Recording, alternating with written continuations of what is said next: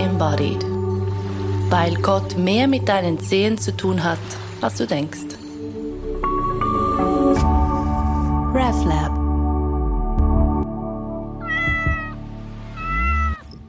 So klingt es bei uns zu Hause jeden Morgen gegen 6 Uhr.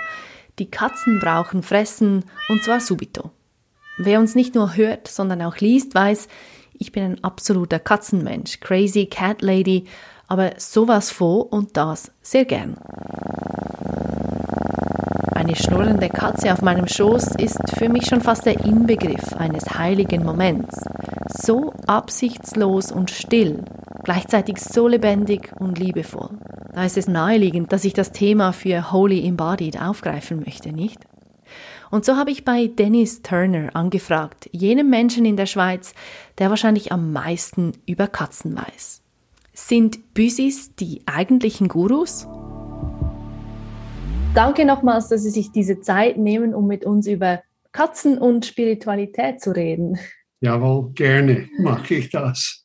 Sie sind ja schon seit über 40 Jahren dabei, die Beziehung von Mensch und Katze zu erforschen. Sie leben auch mit Katzen zusammen. Was, wie hat ja, da muss das? ich dich korrigieren. Okay. okay. Jetzt im Alter, wir haben ein, eine Wohnung jetzt äh, für unser Alter auf dem dritten Stock auf dem Seestraße und äh, ich möchte gern nicht äh, Katzen draußen hier, es wäre zu gefährlich. Ja. Und darum verzichten wir auf Katzen privat. Aber ich habe immer noch mit Katzen zu tun in Altersheimen, in Reha-Kliniken und so weiter. Also ich habe genügend Kontakt, wünschte ich hätte mehr, aber so ist es halt im Alter. Okay, okay. Und was würden Sie sagen, wie hat sich dieses Leben und Auseinandersetzen mit Katzen abgefärbt auf ihre persönliche Spiritualität? Wenn ja. ich gleich so einsteigen darf. Ja, genau, das ist richtig voll drin. Also ähm, ich habe erst eigentlich nachhinein realisiert, wie häufig meine eigene oder unsere eigene Katzen, wir hatten immer zwei, äh, mir aus einem depressiven Moment herausgeholt hat.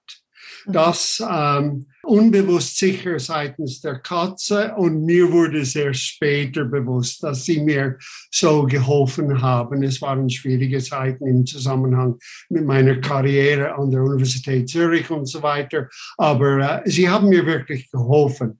Ähm, handherum muss ich sagen, ich habe sehr früh von einem Reiki-Meister, Reiki-Lehrerin, Reiki, die erste Grad gemacht.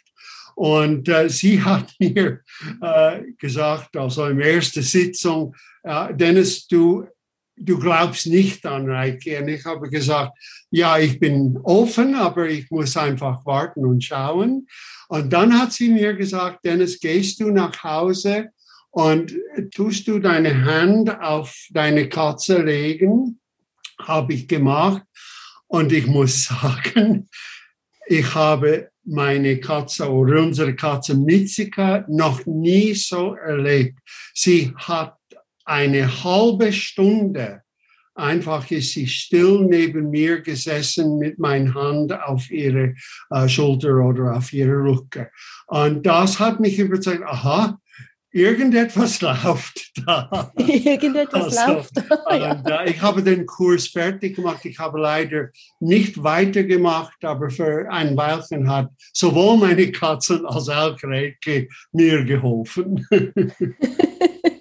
ja. ah, das heißt, Sie haben irgendwie gemerkt, dass da vielleicht auch eine spezielle Energie von der Katze her ja absolut. auskommt. Absolut, absolut. Und es war, es ist auch interessant insofern, dass ich auch vor etwa, hm, was war das, 15 oder 20 Jahren wurde ich eingeladen nach England zum äh, bekannten Buchautor Rupert Sheldrake. Er ist Biolog ja. und er hat diese, dieses Buch Sieben Versuche, die der Welt verändern, geschrieben. Großartiges Buch. Ja, großartiges ja. Buch.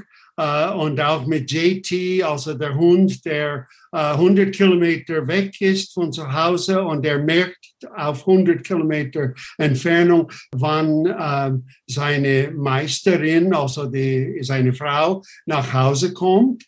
Und ich habe ihn begleitet und auch all seine Daten begutachtet und äh, auch die Filmaufnahmen vom österreichischen Fernsehen begutachtet. Und ich muss sagen, ich glaube voll an diese, er nennt es äh, morphogene Verbindung zwischen Tier und Mensch, aber das geht ein bisschen in Richtung Spiritualität. Es gibt eine unsichtbare Bindung zwischen Mensch und Tier und ich glaube voll daran. Ich rede aber oft als Wissenschaftler. Ich bin ja. Wissenschaftler, aber ein Wissenschaftler muss auch offen gegenüber Sachen sein, bis wenn sie äh, abgelehnt wird durch wissenschaftliche Versuche. Und dort habe ich die Versuchsdaten gesehen und sie haben mich überzeugt, äh, dass es gibt irgendwie diese Bindung zwischen Tier und Mensch. Können Sie das vielleicht an einem Beispiel ähm, deutlich machen, wie Sie das vielleicht auch ganz persönlich erfahren oder erfahren mhm. haben? Also ich kann nur sagen, dass wenn ich nach Hause, damals wohnten wir im Hirzel auf dem Land, wenn ich nach Hause kam, meine Katzen waren immer äh, gerade hinter der Haustür, wenn ich hineinkam und begrüßte mich mit erhobenem Schwanz. Das ist die Begrüßung von Katzen. dass nur Hauskatzen machen das, also domestizierte Katzen. Wildkatzen machen das nicht. Äh, das kommt von der Zeit, wo sie gezüchtet wurde, also äh, ja, gezüchtet in äh, Bubastis in, in Altägypten, ja, genau. äh, weil Katzen sind ursprünglich Einzelgängertier, aber wenn sie domestiziert wurden und dann gezüchtet wurden für diese Tempel, äh, sie waren, wurden als Opfertiere leider gezüchtet, aber müssten sie irgendwie ein Signal brauchen, um ihre freundliche Intentionen gegenüber anderen Katzen zu zeigen, äh, in diese dichte Kolonien vom Bubastis-Tempel. Und dann haben sie jetzt diese gleiche Signal mit Menschen gebraucht. Also das ist für mich ein bisschen diese Verbindung. Allerdings als Wissenschaftler muss ich sagen, auch ja, vielleicht mit ihrer erhöhten Sensibilität im Gehör und so weiter. Vielleicht haben sie mich gehört nach Hause kommen, also die Treppen hinauflaufen und so weiter bis zum Haustür. Und ich kann es nicht beweisen, dass es hier um äh, eine unsichtbare Verbindung handelt. also, aber ich bin offen, immer noch. ja, und Sie sagen ja auch, für Sie ist es sehr klar, dass es da irgendwie diese, egal wie man das nennt, diese Verbindungen gibt, Mensch-Tier, auch Mensch-Mensch, nehme ich mal an, ja. Pflanzen, also die ganze ja, Welt. Auch, auch ja, auch. Ähm, und Sie sagen es, die, die Katzen, die, die haben eine Begrüßung für uns. Die ja. sind uns auch freundlich gestimmt. Das ist ja so ein Klischee, dass Katzen eben sind eigentlich Einzelgänge. Und man sagt ja oft, oder Hundehalter sagen oft, ja, Katzen, die sind useless. Die haben gar keine ja. Beziehung zu uns. Die wollen nur, dass oh, wir nein, ihnen Futter nein. geben. Aber das stimmt überhaupt nicht, das oder? Ist halt, also ich muss ehrlich vorausschicken, ich bin aufgewachsen mit Hunden. Ich habe Hunde sehr gerne. Ich wollte aber, und auch mein Bruder, Brüder wollten immer eine Katze haben. Doch meine Mutter hatte Angst vor Katzen und mein Vater hasste Katzen. Also sie haben immer ihre Geschäfte wow. in seine, in seine, auf seine Rasen gemacht ah, ja, ja, und so weiter. Also wir mussten warten, ich musste warten, bis wenn ich verheiratet war. Meine Frau ist aufgewachsen, immer mit einer Katze, die Auslauf hatte und äh, wir waren sehr glücklich, wenn wir die ersten zwei Katzen äh, auf dem Land im Haus und mit Auslauf halten konnten. Also ich bin nicht ein Hundegegner, aber Hundehalter, die so etwas sagen, haben einfach keine Erfahrung, persönliche mit einer Katze. Es gibt, das dürfen wir auch nicht vergessen, es gibt sehr viele Hundehalter, die beide haben, Hund und Katze. Und ähm, für Personen, die keine Erfahrung mit einer Katze haben, ist es ein bisschen schwierig, weil für sie ist eine Katze ein mystisches Tier, äh, ein bisschen unheimlich. ihre Augen leuchten im, im Scheinwerferlicht. Sie ist sehr privat, die Katze. Äh, sie kommt nur, wenn sie will.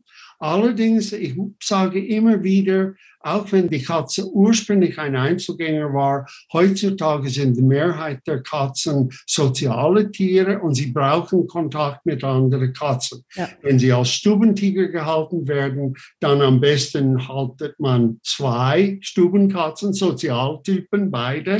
Es reicht, wenn nur eine ein Streichgürtel ist. Also beide Tiere müssen Sozialtypen sein, aber das kann man auslesen aus, äh, aus äh, Bedingungen von Wurfgröße und so weiter als Jungtier. Oder sie müssen Auslauf haben und dann werden sie genügend andere Katzen draußen äh, treffen können. Also sie sind Sozialtier. Das heißt, sie sind auch wenn sie Jungtiere waren, in ihrer zweiten bis siebten Lebenswoche, viel gestreichelt von den Besitzer damals, dann sind sie auch sozialisiert gegenüber Menschen. Ja. Und diese Katzen benötigen auch Kontakt mit Menschen. Ja. Also sie, es ist nicht einfach ein, wir Menschen sind mehr als ein Futterquelle. Wir sind eine wichtige Futterquelle, wir bereiten es vor. Aber die Katzen sind auch sehr, wie soll ich sagen, sehr äh, ausgelegt auf Kontakt mit ihren Menschen, aber wenn sie es wollen. Nicht immer. Genau. Ja, genau. Also meine Forschung hat gezeigt über die Jahre, dass wenn man wartet, bis wenn die Katze zu einem kommt, also die Initiation äh, selber äh, unternimmt, dann hat man in diesen Beziehungen viel mehr interaktive Sozialkontakt, als wenn man immer zuerst zu der Katze geht und streichelt, weil es ist die Katze, die entscheidet, wie lang gestreichelt wird. Ja, und eben auch ob, ob sie überhaupt den Oder Kontakt ob sie will. überhaupt. Man kann nicht man kann es nicht voraussagen. Nein, nein, und ich kann nicht meine Idee von, ich will jetzt diese Interaktion, ich fände es jetzt schön, eine Katze zu streicheln, mhm. ähm, der Katze aufzwingen. Sie ist, dann geht sie weg. Es nein. ist so, mh, hm, nein, nein. Nein, und das ist aber, äh, Katzen sind oft in psychotherapeutischen Praxen genau. vorhanden. Ich lehre auch unsere Kurse in, in tiergestützte Therapie für Menschen. Lehren wir auch über Hunde- und Katzenverhalten und die Bedeutung für Menschen. Aber wir lehren auch, dass Katzen nicht gezwungen werden. Der Hund ist von Grund auf ein soziales Tier. Genau. Er will, er, er, er will immer Kontakt, wenn möglich, mit den Menschen haben. Und sie sind auch sehr gut trainierbar.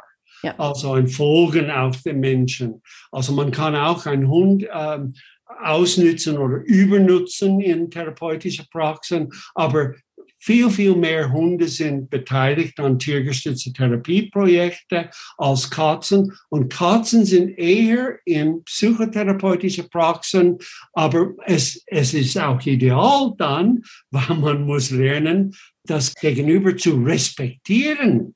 Ja. Und das ist eine große Hilfe in bestimmte oder bei bestimmten Klienten. Auch Kinder müssen das lernen, äh, dass sie soll warten und nicht sofort springen auf eine Katze. Äh, mhm. Das lehren wir auch in Schulprojekten und so weiter, dass man das Tier respektieren muss. Sie haben eigene Wünsche und eigene Bedürfnisse. Ja, und das ist ein wichtiger Punkt, finde ich, für, egal ob das Kinder sind oder Menschen mit psychischen Beeinträchtigungen, aber, aber zu lernen, dass, dass jetzt zum Beispiel ein Nein von einer Katze, das hat ja dann, das ist ja nicht, ich muss das nicht persönlich nehmen. Genau, es ist nicht persönlich gemeint. Es heißt genau. einfach, im Moment möchte ich lieber keinen Kontakt. Ganz genau. Das, aber unsere Forschung, also vor allem mein damaliger Masterstudent Gerolf Rieger, ich zitiere ihn sehr gern, weil er hat die Entdeckung gemacht und wir haben es dann weiter zusammen äh, erforscht. Aber Gerolf hat äh, festgestellt, dass die Katze ist einfach, bleibt in der Wohnung, wenn eine Person, nicht kranke Person, aber wir haben alle einen deprimierten Moment irgendwann einmal, aber wenn der Mensch bereit ist, Hilfe zu akzeptieren, dann kommt die Katze, streift mehr um den Beinen, vokalisiert, also ruft viel mehr, redet mhm. viel mehr mit dem mhm. Menschen und das hilft dem Mensch, die negative Stimmungen zu reduzieren. Also das konnten wir sehr schön zeigen und eigentlich ist die Katze für deprimiert Personen wahrscheinlich äh, mindestens so gut als Co-Therapeut als ein Hund. Aber man kann sie nicht zwingen. Man, man muss das respektieren.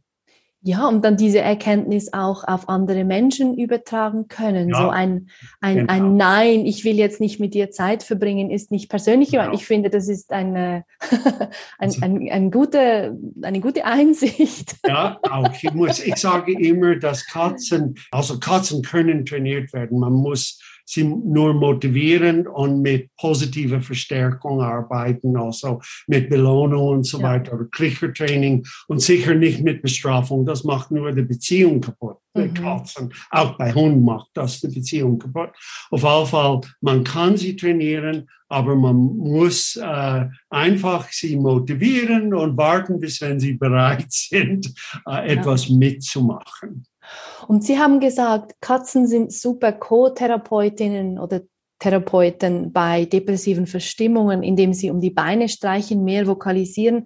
Was ja. ist es denn genau, was daran den Menschen hilft? Also kann man. Also das ist äh, etwas, das die Wärme, ja. äh, die man bekommt, die man spürt. Katzen sind auch Hunde, sind ganz, also alle Tiere im Prinzip sind ganz ehrliche Wesen. Ja, genau. Die lügen nicht. Sie akzeptieren Menschen mit Behinderungen, auch äh, geistige Behinderungen und so weiter. Allerdings dort müssen wir ein bisschen auf die, das Wohlbefinden des Tieres bei spastischen Patienten und so weiter oder Kinder. Äh, wir müssen immer die begleiten, das ist ganz klar. Aber es zeigt, es, diese Wärme wird spendiert von das Tier. Wenn man wartet, bis wenn das Tier kommt oder wenn ein Hund kommt auch, der Hund will den Mensch akzeptieren und es ist eine ehrliche Art Kommunikation zwischen Tier und Mensch und es lehrt den Menschen ehrlich zu kommunizieren mit dem Tier auch. Inwiefern? Ja, also, äh, weil wenn ich nicht ehrlich mit dem Tier, äh, wenn ich nur kurz streichen und weggehen, äh, ah, dann ja. wird die Katze dann später nicht mehr zu mir kommen oder, oder seltener zu mir kommen. Sie akzeptiert den Mensch, wie er ist. Das konnte meine Forschung auch zeigen. Also mhm. wenn der Mensch viel soziale Interaktionen haben will mit der Katze, akzeptiert die Katze das, vielleicht nur kurze Interaktionen. Aber wenn der Mensch relativ wenig Kontakt mit der Katze Katze haben will, akzeptiert äh, die Katze das ebenfalls. Und das erklärt bei äh, weitgehend der popular oder ein Grund wenigstens, wieso Katzen so populär sind, gerade in der Schweiz. Aber es hat andere Gründe auch. Unsere Mietverhältnisse. Katzen sind ruhige Tiere im Prinzip und, und bellen nicht.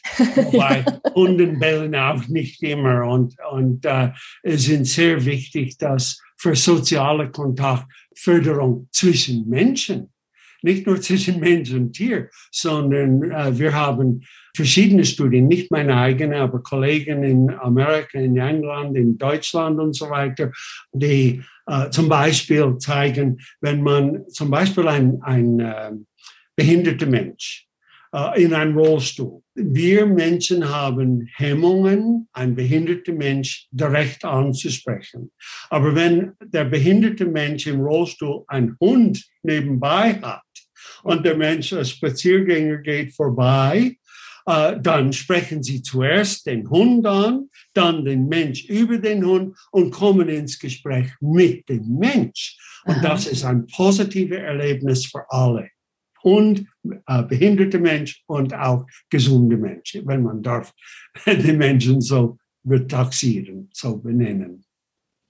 Also das, das heißt, Haustiere, Hunde, Katzen können auch so eine Art Über, Übersetzerfunktion einnehmen. Absolut, mhm. absolut, mhm. absolut. Also ähm, es geht so weit, dass es gibt Leute, die äh, sagen, dass es einfacher ist für ledige, also für äh, alleinstehende Personen, Kontakt mit einer anderen Person vom anderen Geschlecht äh, zu, zu herstellen, wenn sie einen Absolut. Hund oder eine Katze haben.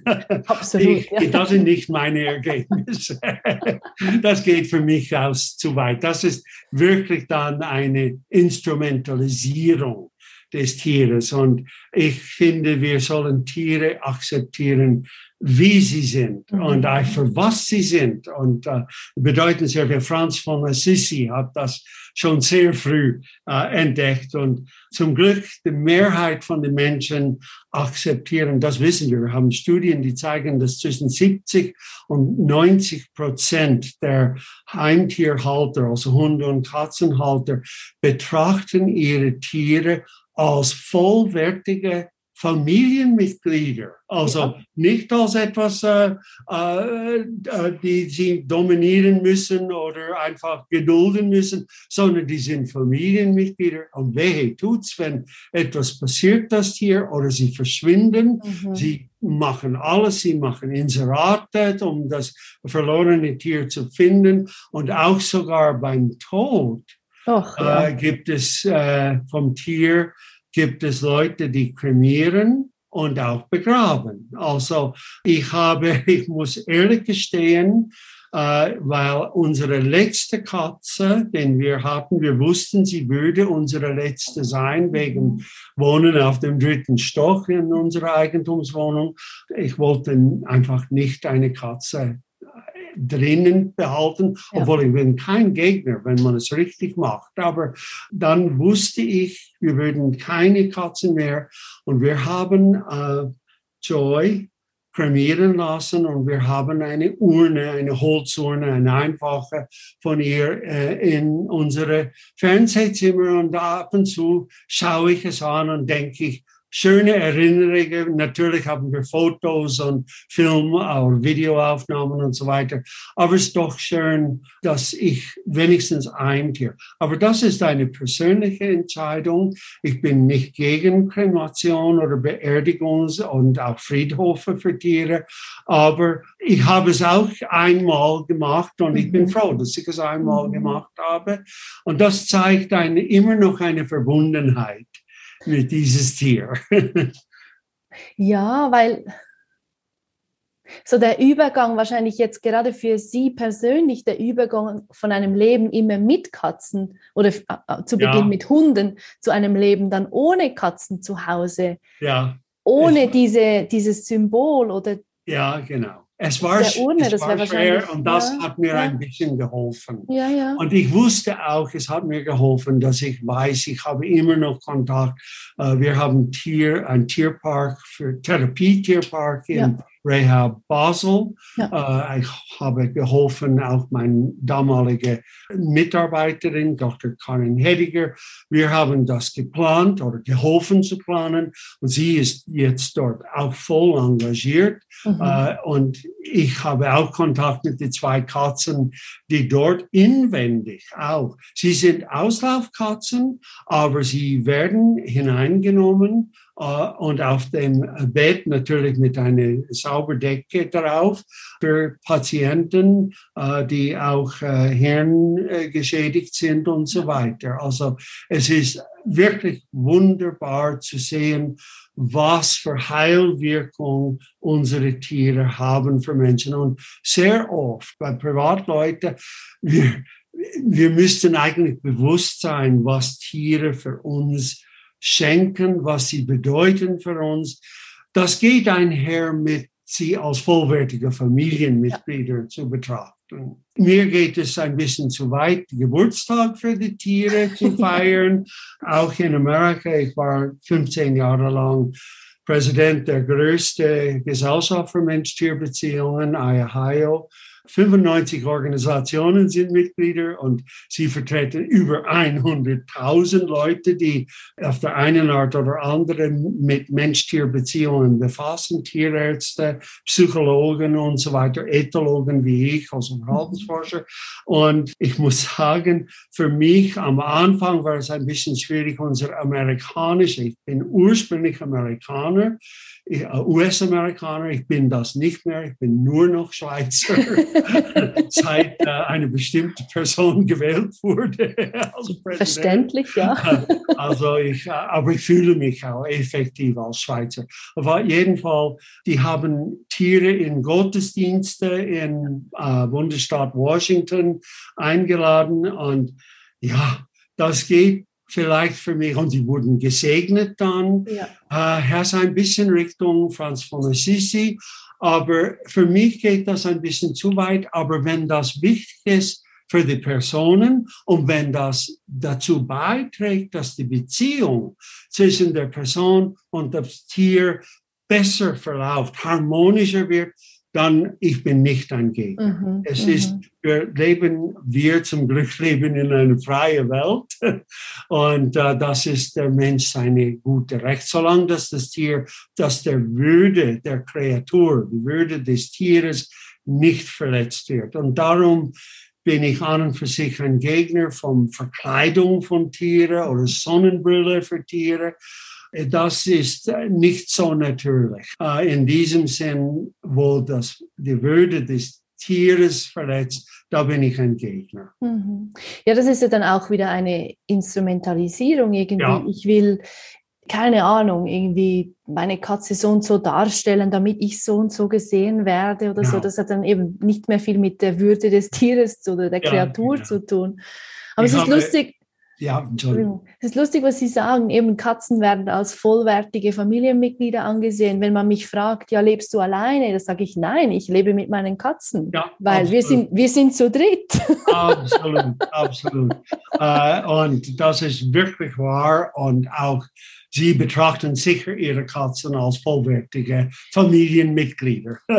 ja, und, und, und, und auch in Bezug auf, auf Heilung und. Ja, genau. Also, also äh, das, das bringt mir, ich bin immer noch Privatdozent an der Universität Zürich, mhm. habe mein privates Institut, aber ich lehre nicht mehr an der Uni Zürich, aber ich lehre an der äh, Hochschule für Gesundheit. Sie haben meine Kurse für tiergestützte Therapie übernommen. So, und ich bin immer noch eine, noch ein Jahr äh, einer der drei Hauptlehrer dort, mit meine Psychiater und Psychotherapeuten-Kollegen. Die Kurse sind in Zürich im Herbst wieder. Aber das Problem ist, ich möchte einmal mich zurücktreten und wirklich reisen. Wir, meine Frau und ich, wenn wir können wieder reisen, machen das sehr gern, verschiedene Kulturen. Ich habe auch Studien gemacht über Mensch-Tier-Beziehungen in verschiedene Kulturen, genau, ja. verschiedene Religionen und so weiter.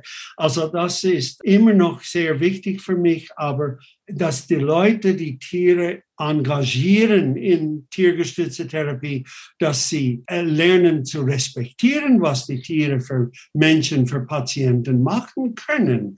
Also wir haben Leute, die in der psychiatrischen Uniklinik Zürich und in Basel auch in Psychiatrie, Leute, die unseren Kurs gemacht haben und sie arbeiten voll mit Tieren in psychiatrischen Kliniken, auch in Spitälern, Kinderspitäler und so weiter, Rehab-Kliniken. Ja. Zum Glück wird es langsam anerkannt da in der Schweiz und akzeptiert, aber es muss durchgeführt werden durch ausgebildete Personen mit selektionierten Tieren, die ja. vorbereitet sind und auch nicht überarbeitet werden. Und das lernen Sie in unseren Kursen. Ja, sorry, das war ein, ein Plug für, für unseren Kurs, aber äh, weil ich mache es noch einmal, sind zweijährig berufsbegleitend und das ist das letzte Mal für mich dann okay. Okay. in Bürgerstütze Therapie. Ich habe schon länger meine Tierpsychologie-Kurse den Berufsverband Fiette übergeben mhm. und sie werden auch Kurse machen. Ich glaube, ich werde noch einmal gefragt, ein bisschen Katzenkurse dort zu machen, aber das nur noch einmal, noch einmal und dann ja, dann äh, mache ich nur noch Gastvorträge und Podcasts und so weiter. Super, Aber ich, ja. ich, mache es sehr gern, weil äh, ich merke, dass Leute schätzen, auch von einem Wissenschaftler, der seine wissenschaftlichen Ergebnisse populär erklären kann, dass sie schätzen das. Und äh, wenn ich das angefangen habe in 1983 an der Universität Zürich, ich war eine Rarität, dass ja. würde auch Geld von der Privatindustrie. Ich hatte von Futtermittelindustrie, äh, Katzennahrungsmittelindustrie. Heute ist es undenkbar, dass man ohne Sponsoring schafft. Man muss nur schauen, dass es kein Strings attached hat. Mhm. Uh, und es war einer der größten Hersteller weltweit mhm. von Katzennahrung. Und uh, sie wollten nicht einmal die Produkt. Frau Sommaruga, unsere Bundesrätin, hat mir einmal sogar zitiert nach Bern als Konsumentenschutz äh, Präsidentin ja, genau. ja. Weil ich nicht die Firmennamen erwähnt habe. Ich habe aber offen gesagt, meine Forschung wird neben dem Schweizerischen Nationalfonds, wird auch von der Katzennahrungsindustrie, äh, Mittelindustrie äh, unterstützt. Und sie hat sich, oder der Konsumentenverein äh, äh hat sich äh, verärgert, dass ich nicht Produkt nehme, um Gottes Willen. Das wäre wirklich Werbung für sie. Aber ich konnte das erklären und wir hatten ein gutes Gespräch in der Wander Wanderhalle in Bern miteinander. Ich weiß es nicht, ob Sie sich daran erinnern. Ich kenne mehrere Bundesräte und über die Jahre Frau Kohler und äh, Frau Delamure und so weiter. Ja. Ah. Sie waren Katzenfans. und ja. die, diese beiden Frauen, Frau Bund, Frauen von Bundesräten haben damals in 1992 die große Museumsausstellung über Katzen an der Zoologischen Museum Universität Zürich eröffnet äh, an der Vernissage. Es war eine riesen, riesen Ehre für mich, dass zwei Gattinnen vom Bundesräten, nicht nur eine, zwei kamen. Und äh, es gab sehr viel Presseinformationen, äh, also Pressereleases und so weiter nachher. Mhm. Und diese Ausstellung, die äh, der Museum gemacht, ich war nur Berater und, und so weiter, war super. Es war, wurde am Schluss äh, zirkuliert unter verschiedenen Museen. Äh, in der Schweiz und im süddeutschen Raum. Über eine halbe Million Leute haben diese Ausstellung gesehen. Es gibt jetzt wieder eins, ich glaube, der Moment, das ist in äh, Solothurn im Moment, es wurde verlängert. Aha. Das ist noch eine andere Ausstellung, aber ich war auch beratend tätig über, es heißt die Katze, unser wildes Haustier, Haustier oder ja, wildes ja. Haustier. Und äh, ich empfehle das auch im Museum Solothurn, sobald dass wir Museen besuchen können wieder. Ja, ich mache sehr gern Sachen in der Öffentlichkeit, weil die Leute auf der einen Weg entweder durch Nationalfonds oder durch Kauf von Katzenfutter, gleich welche Marke, unterstützen meine Forschung. Und ich mhm. finde, sie haben ein Recht darauf, die Ergebnisse zu kennenlernen mhm. und auch vielleicht hoffentlich zu profitieren davon. Auch, dass die Katzen profitieren. Ja, ja, genau, weil ich meine, es hat so viele Katzen in der Schweiz. Ich habe vorhin nachgeschaut. Inzwischen sind es 1,72 Millionen. Ja, ja. Es Katzen in den Haushalten über eine halbe Million geht diese Ausstellung anschauen, ja. die Sie erwähnt haben. Ja. Und gleichzeitig konnten Sie ja auch in Ihrer Forschungsarbeit zeigen, wie viel ähm, Benefit, dass, dass diese Beziehung genau. tatsächlich gibt, für, wahrscheinlich in beide Richtungen, aber vor allem auch für uns. Sicher, sicher, unsere Katzen sind Veterinär in der Regel, veterinärmedizinisch bestens betreut. Aber da möchte ich auch etwas erwähnen. Äh, ich, ich war mit dem Präsident vom Schweizerischen Gesellschaft für Tierärztinnen und Tierärzte in eine Diskussionssendung am Schweizer Fernsehen mhm. vor ein paar Jahren. Ich finde, man kann medizinische Forschung auch für Katzen und an Katzen machen, die auch die Katzen äh, profitieren davon oder die größere Population von Katzen profitieren davon. Aber man kann auch ja, Spitzenmedizin, also Krebsbehandlung, Bestrahlungen und so weiter bei Krebs. Ich bin kein Gegner von solchen Sachen, wenn man es leisten kann. Was ja. ich damals sagte aber am Fernsehen, es darf nie heißen, wenn ich meine Katzen nicht zweieinhalbtausend oder was immer es kostet, eine Bestrahlung zu machen und entscheidet, nein, wegen Lebensqualität, ich äh, werde meine Katze einschläfern lassen. Äh, es darf nie heißen, dass ich meine Katzen weniger liebe, ja. lieb haben. Ja. Wenn man kann das leisten und bereit ist, das zu machen, absolut dafür, aber es darf nicht die andere Konsequenz für diejenigen Leute, die ein verletzter oder sehr ernsthaft kranker Tier nicht äh, die Behandlung leisten kann, obwohl das Tier Tierschutzgesetz verlangt, dass wir alles für die Gesundheit von unseren Katzen und Hunde und so weiter machen. Aber es gibt schon von mir aus ethische Grenzen für das. Ja. Aber das ja. ist meine persönliche Meinung. ja, es ist ja auch irgendwie, eben, es ist dann wieder die Entscheidung äh, jeder Einzelnen, jedes Einzelnen, wie, was, ja, ja wie, wie, gehe ich auch mit dem Ende von einem Katzenleben ja. oder ja. wann ist ein Katzenleben zu Ende? Und manchmal denke ich, es ist fast wohlwollender, wenn man sagen kann, okay, jetzt ist fertig, du gehst.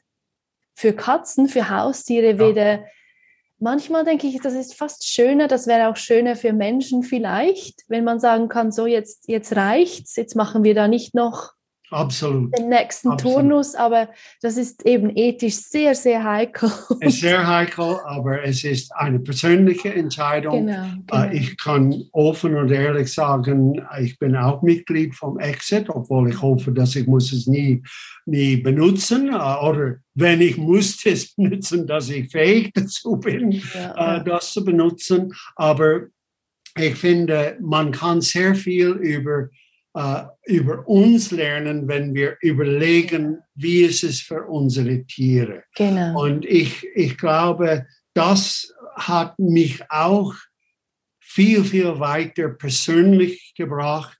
Meine Arbeit mit Tieren, über Tieren und so weiter, auch in verschiedenen Kulturen, in muslimische Kulturen, äh, in japanisch, also Shinto-Kulturen und so weiter, katholische ich hatte Kontakt mit der Papst, Papst Benedikt und so weiter für meine Studien. Es hat mich geholfen, als Mensch weiterzukommen.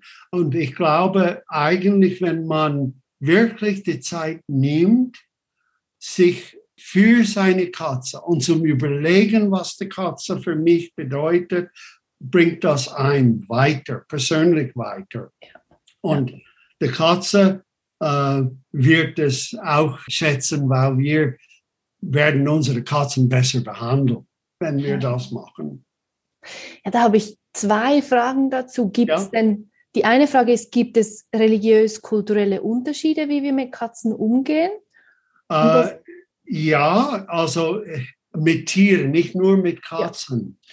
Mit Tieren. Es ist so, meine Studien, die sind veröffentlicht, auch in Büchern, die jüdisch-christliche Tradition, das ist eigentlich nicht so positiv. Menschen stehen über und können über Tiere dominieren, auch aber, wenn sie angehalten werden in unserer von Bibel und so weiter, sie mit Respekt zu begegnen und zu mhm. behandeln. Mhm. Aber wir sind, wir stehen über die Tiere in die jüdisch-christliche Tradition.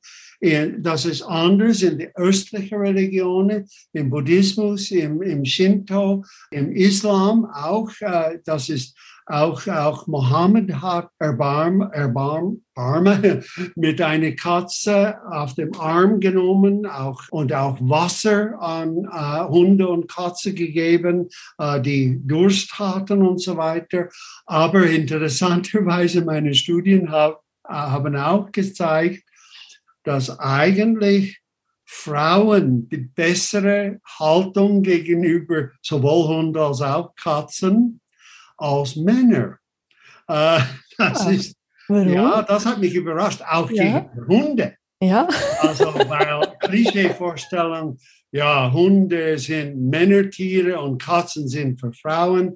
Meine eigene Forschung hat das widerlegt, weil nicht unbedingt das vom menschlichen Aspekt her, aber von der Katze her gesehen, mhm. die Katze im spontanen Verhalten hat kein bevor, keine bevorzugte Partner. Sie, die Katze hat genauso gleich, äh, gleich Frauen mit Männern und Erwachsene mit Kindern. Wenn die Menschen nicht interagieren dürfen, sie dürfen nichts machen, sie müssten ein Buch oder ein Comicbuch oder Kinderbuch anschauen ja. in unseren Versuchen. Erst wenn die Menschen dürfte reagieren oder interagieren, zeigen die Menschen unterschiedliche Verhalten, Männer und Frauen und Kinder. Äh, und die Katzen dann reagieren auf das. Und mhm. das erweckt den Eindruck, dass Katzen eher Frauen lieber gern haben ah, okay. und Erwachsene eher als Kind. Uh, zum Beispiel, Männer tendieren aus sitzender Stellung Frauen und Mädchen, keine Altersunterschied, gehen herunter auf den Boden und interagieren mit der Katze oder die Katzen auf der Ebene der Katzen. Mhm. Kinder, insbesondere die Jungen, die Buben, ach, gehen sofort los auf eine fremde Katze, also schon ein, also versuchen sie zu kontaktieren, zu streicheln und bei weitem nicht alle Katzen schätzen das. Also, und darum lehren wir in, in unseren Kursen für Therapie, dass Kindertherapeuten oder Pädagogen für Kinder, Sonderpädagogen, dass sie müssen Kinder, insbesondere die Buben, vorbereiten und einfach zu warten und warten, bis wenn die Katze zu einem kommt und dann wird super gehen. Also wir konnten feststellen, dass alleinlebende Frauen, wie offenbar sie, und alleinlebende Männer, für die Katze sind sie genau gleichwertig. Also die Katze hat beide und interagiert mit beide genau gleich und hat die gleiche Wirkung auf allein lebende Frauen und allein lebende Menschen. Positive Wirkung. Also es gibt immer noch vieles zu entdecken bei Katzen. Und ich hoffe, ich bin nicht territorial, äh, obwohl ich einen Namen für mich habe als, habe als Katzenforscher. Ich hoffe, dass junge Leute fangen an, weitere Fragen auf Hund und Katze, also mhm. zu untersuchen, weil wir haben immer noch sehr viel zu entdecken. Ich wollte damals Rupert Sheldrake's Versuche in der Schweiz, also darum hat er Kontakt mit mir aufgenommen. Ich war schon damals ein relativ bekannter Katzenforscher. Und er wollte, dass eine unabhängige Person, wo nicht auf seine Projekt arbeitete, würde unabhängig von ihm diese morphogenische Bindung untersuchen würde. Wir haben ich und Claudia Mertens, meine damalige wissenschaftliche Mitarbeiterin, wir haben ein ausgezeichnetes Forschungsprojekt vorbereitet, eingereicht an Schweizer Tierschutz, aber Schweizer Tierschutz hat ihre Forschungsgelder, der Bundes damalige Bundesamt für Veterinärwesen, weitergeleitet und sie haben entschieden und sie haben entschieden, Bundesamt für Veterinärwesen, dass das Projekt zu wenig tierschutzrelevant war mein Gott, es gibt nichts relevanter, als wenn man könnte beweisen, dass es eine unsichtbare Verbindung zwischen Tier, also Katzen und ihre Halter geben würde. Aber ich musste den Entscheid akzeptieren. Wir haben dieses Projekt nicht mhm. gemacht, aber mhm. dafür hatte ich einen sehr guten Kontakt damals mit Rupert Sheldrake ob es morphogenische Linien oder wie, aber irgendeine Verbindung gibt es. Ja, ich meine, letztendlich spielt es ja keine Rolle, wie man es benennt. Das ist einfach, ja. also für mich und für das Gefäß von diesem Podcast ist es so klar, dass da, ja.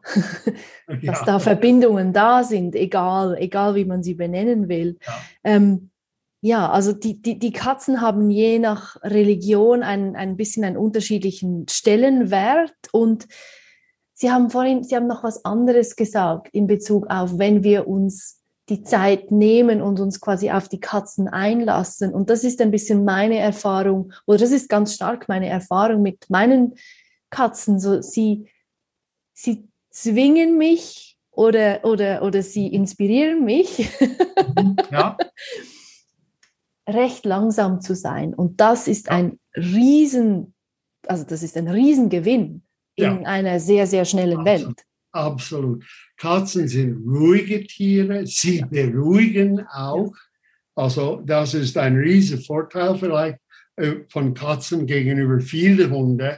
Also es gibt Hunde, die auch beruhigend wirken, aber in gen generell sind Katzen eher beruhigend und sie sind eher ruhig und sie erlauben ein in sich zu gehen. Das ist, das ist sehr wichtig, wenn man es zulässt. Ja, ja, ja, Nicht alle natürlich. Menschen machen das. Aber gerade, ich habe auch eine Studie mit einer italienischen Kollegin, sie ist Professorin in Wuhan in China. Äh, Und wir machen, also sie macht die Studie, ich bin Berater und werde Co-Autor, später eine von einigen Co-Autoren sein, über die Bedeutung von Hund und Katzen während der Lockdown Ganz genau. äh, als Kontakt für Menschen, als soziale Kumpan und gerade für allein lebende Menschen ist das alles, was sie haben während der Lockdown. Sie dürfen nicht draußen oder sie dürfen nicht mit Freunden treffen oder nur in ganz kleine Gruppen und so weiter. Also es gibt schon verschiedene Studien, aber diese wird wirklich in Wuhan, China, äh, gemacht. Ich bin ganz gespannt. Ich kenne die Ergebnisse noch nicht. Sie ist immer noch am Datensammeln, aber es wird eine recht wichtige Studie. Andere Studien haben schon gezeigt, dass die Heimtiere, Hunde und Katzen, sind sehr wichtig für Menschen während dieser schweren Zeit. Mhm, Also, mhm, mhm. und gerade weil Katzen helfen und auch Hunde, das ist nicht zu zweifeln, aus einer deprimierten Stimmung kommen. Und wir wissen, dass Depression steigt in diese Periode ohne sozialen Kontakte. Dann ist zu erwarten, dass die Heimtiere, Hunde und Katzen eine wichtigere Stellung einnimmt in dem Leben von diesen Menschen.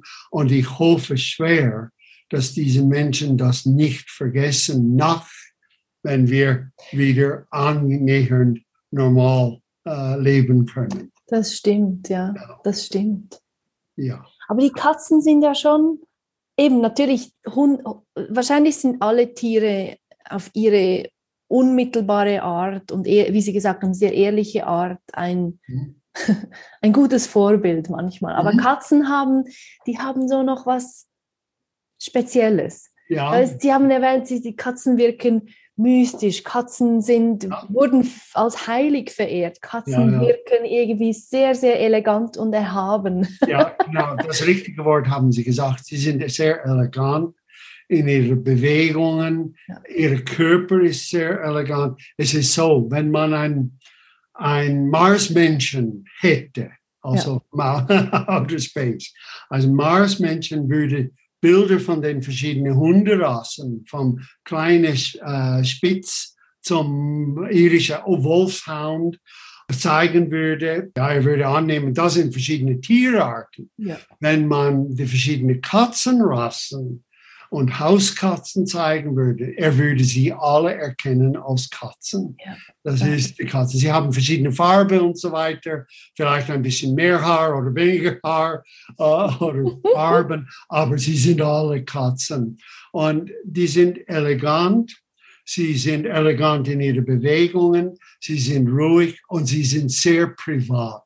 Sie sind sehr, äh, sehr in sich selber auch Ganz genau. äh, die Katze selber. Und das ist das, was wir lernen können von den Katzen, dass wir in uns selber gehen müssen. Ich hoffe, dass viele Leute in dieser Lockdown-Situation das gelernt haben. Ich bin äh, vom, oh, wie heißt der, John? Ähm, Kabat-Zinn. ja, genau. Ich lese, meine Tochter hat mir dieses Buch in der Rehab-Klinik geschickt, weil ich konnte nie meditieren. Ich bin mehrmals in einer Fasten-Meditationswoche im, im äh, Haus in Albis, im, im, Ja. im Haus der Stille. Es hat mir gut getan, aber ich konnte nie meditieren. Aber dieses Buch ist fantastisch. Also, und ich, ich, ich kann auch äh, sogar in den Pausen, wenn Sie eine Frage stellen, habe ich gelernt, auf meine Atem zu konzentrieren, ohne zu denken, einfach es fließen zu lassen und es beruhigt mich. Also Absolut. es hilft sehr. Ich kann das nur Personen, die Schwierigkeiten haben und meinen, sie können nie meditieren, dieses Buch zu lesen. es ist ja, ja. nicht so schwer. Es ist wirklich, nein. Lehrer. Es und ist, ich, ja. ich, komme nochmals zurück auf diese Erfahrung mit Mitzika, also äh, damalige Katze, mit der ja. Reiki-Erfahrung. Also ich konnte meine Augen nicht zutrauen. Sie war ein sehr gut sozialisierte Katze. Wir hatten gute Beziehung, aber sie ist nie eine halbe Stunde neben mir mit meiner Hand auf ihre Schulter oder Rücken gelegen. Also etwas ist passiert in mir und es ist zu ihr gegangen und sie hat es akzeptiert. Ja. Ja, ich finde. Das ist aber unheimlich. Darum wurden Katzen im Mittelalter auch äh, als äh, Katzen wurden bis zum Mittelalter sehr populär, nicht nur bei reichen Leuten oder die Katzen waren ursprünglich die einzigen Tiere, die in, in Klöstern erlaubt wurden. Mönche dürften Katzen halten, aber im Mittelalter dann Vorboten der Re äh, Reformation hat die Mutterkirche, also die römisch-katholische Kirche, ein Feind gesucht, ein vereinigender Feind. Und das war Personen, Anhänger der äh, Schamanen und so weiter. Und bis dann, Katzen wurden nicht mehr nur bei reichen Leuten, sondern sehr weit verbreitet. Und sehr viele alleinlebende Frauen hatten Katzen. Und das war verhängnisvoll zur Zeit der äh, Reformation für den Frauen und ihre Katzenbegleiter. Die ja. Frauen wurden als Hexen gefoltert, verbrannt und so weiter. Und auch ihre Katzen oh. wurden als Familiars, also als Dämonen auch und da ich meine immer noch heute, wenn eine schwarze Katze äh, genau. äh, über, über die Straße geht, es gibt viele Leute, oh, das bringt schlecht äh, Glück äh, und so weiter. Also das sind lang anhaltende Meinungen und es brauchte erst im 18. Jahrhundert, glaube ich, war es, mit der Einwanderung der norwegischen Wanderratte vom Osten bis dann hatte man schon Gift für äh, Ratten und Mäuse, aber man konnte es nicht in den ba Backstuben, auch in Restaurants nicht, auch in Vorratskammern nicht einsetzen. Und dann wurde die Katze rehabilitiert als einzige Verbundete des Menschen, die Ratten- und Mäuseplage Herr sein könnte. Dann war sie wieder nützlich, die Katze. Ja, genau, nützlich. Und heute immer noch auf Bauernhöfen, das ja, ja, finde ich auch sehr toll, ja, dass Katzen immer noch ihre ursprüngliche Rolle, auch in Altägypten war sie so auch, dass sie ursprüngliche Rolle als Mausvertilger oder äh, Rattenvertilger, Schlangenvertilger auch, kann übernehmen, also einnehmen, aber viel mehr Katzen heutzutage sind Familienmitglieder.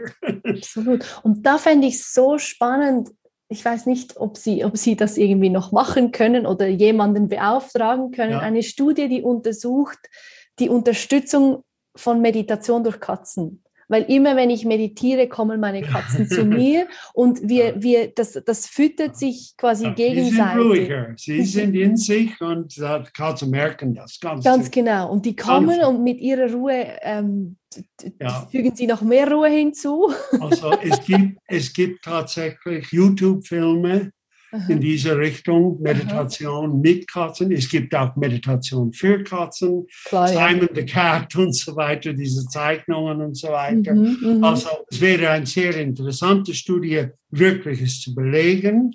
Aber äh, ich, mehr. ich hoffe, dass vielleicht dieser Podcast irgendein Ethologe oder Wissenschaftler hört auch und wäre bereit, sowas zu machen.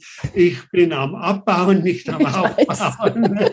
Aber ich bin absolut sicher, dass das der Fall ist. Ja. Weil die Katze, es ist auch so, ich meine, wir alle kennen diesen Spruch, wenn eine Gruppe von Menschen in einem Wohnzimmer ist und es hat jemand, der entweder Angst vor Katzen hat oder Katzen nicht gern hat, und sie sind neu in dieser Stube. Die Katzen gehen immer zuerst zu dieser Person. Und das lässt sich sehr gut erklären.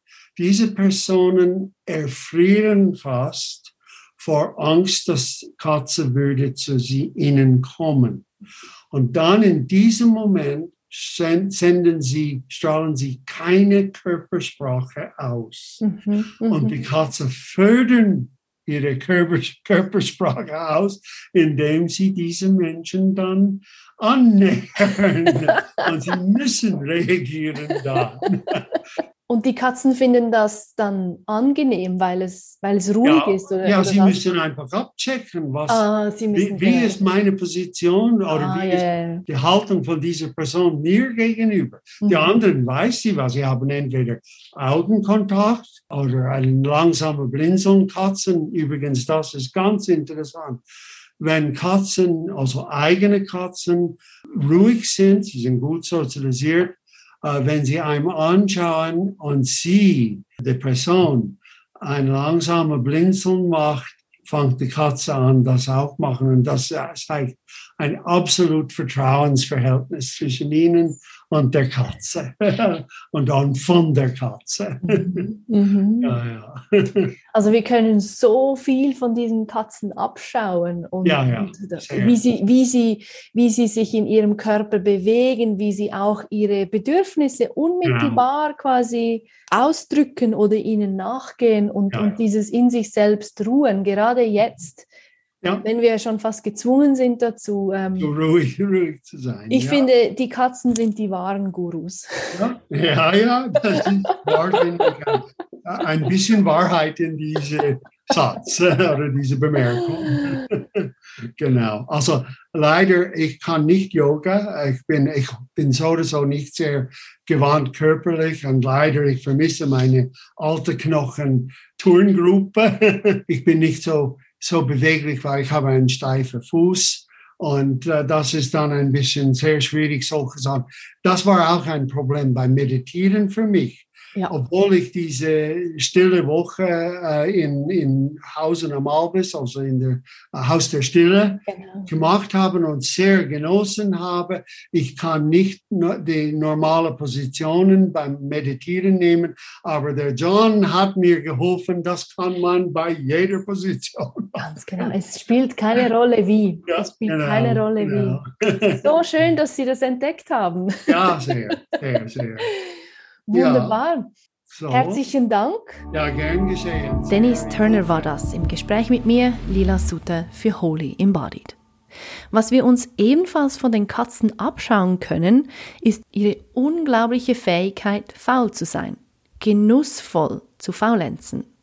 Und genau dem, der Faulheit, widmen wir uns in der nächsten Folge. Bis dahin, merci vielmals fürs Zuhören und eine gute Zeit. RefLab